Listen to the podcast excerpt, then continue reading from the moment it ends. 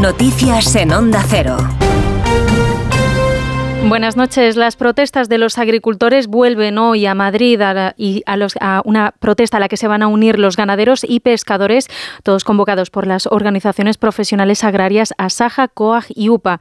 Un centenar de tractores y miles de personas van a acceder a la capital, lo que va a provocar cortes de tráfico entre las 9 de la mañana y las 3 de la tarde, cuando está prevista la manifestación que va a comenzar en Arganda del Rey y hasta la sede del Parlamento Europeo. Protestas que van a coincidir con la reunión del Consejo de Ministros de Agricultura de la Unión Europea. El objetivo de la reunión es que los ministros intercambien puntos de vista sobre la situación y sobre cómo garantizar respuestas rápidas en el sector agrícola y en el sector ganadero, pero también estructurales a los problemas que experimentan y que han desencadenado las protestas en las últimas semanas.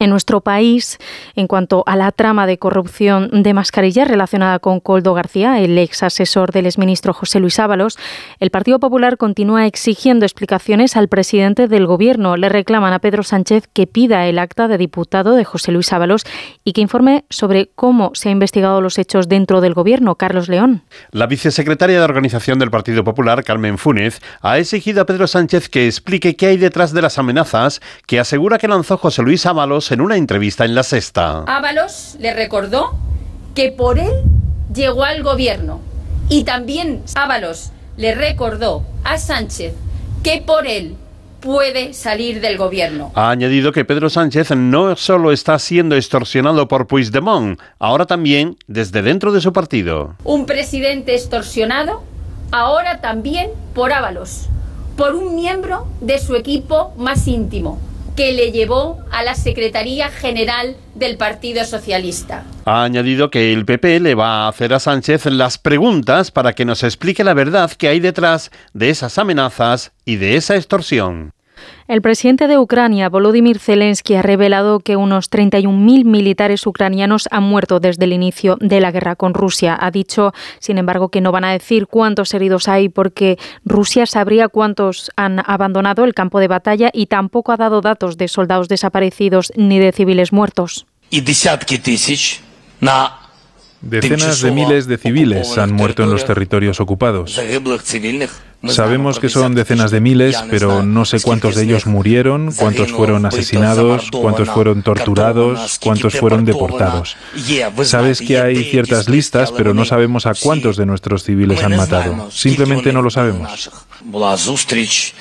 Zelensky ha dicho que Putin prepara una ofensiva para el verano y ha defendido confiscar los activos rusos bloqueados en el extranjero para así debilitar a Vladimir Putin.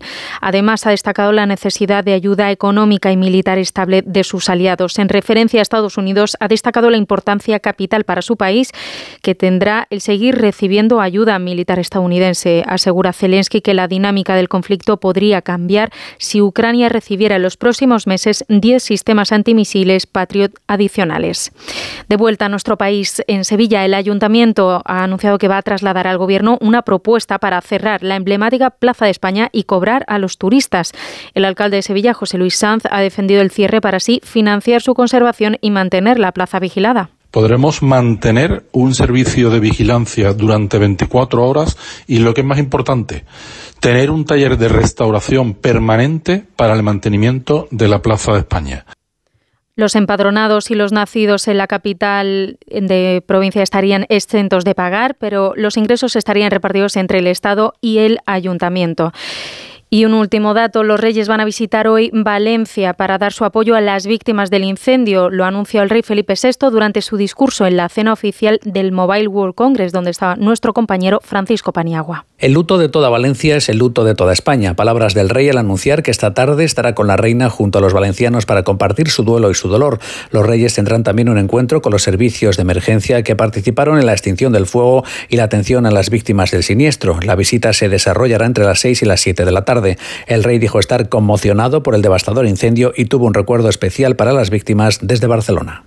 Eso ha sido todo por ahora. Más información a las 5, a las 4 en Canarias. Síguenos por internet en ondacero.es.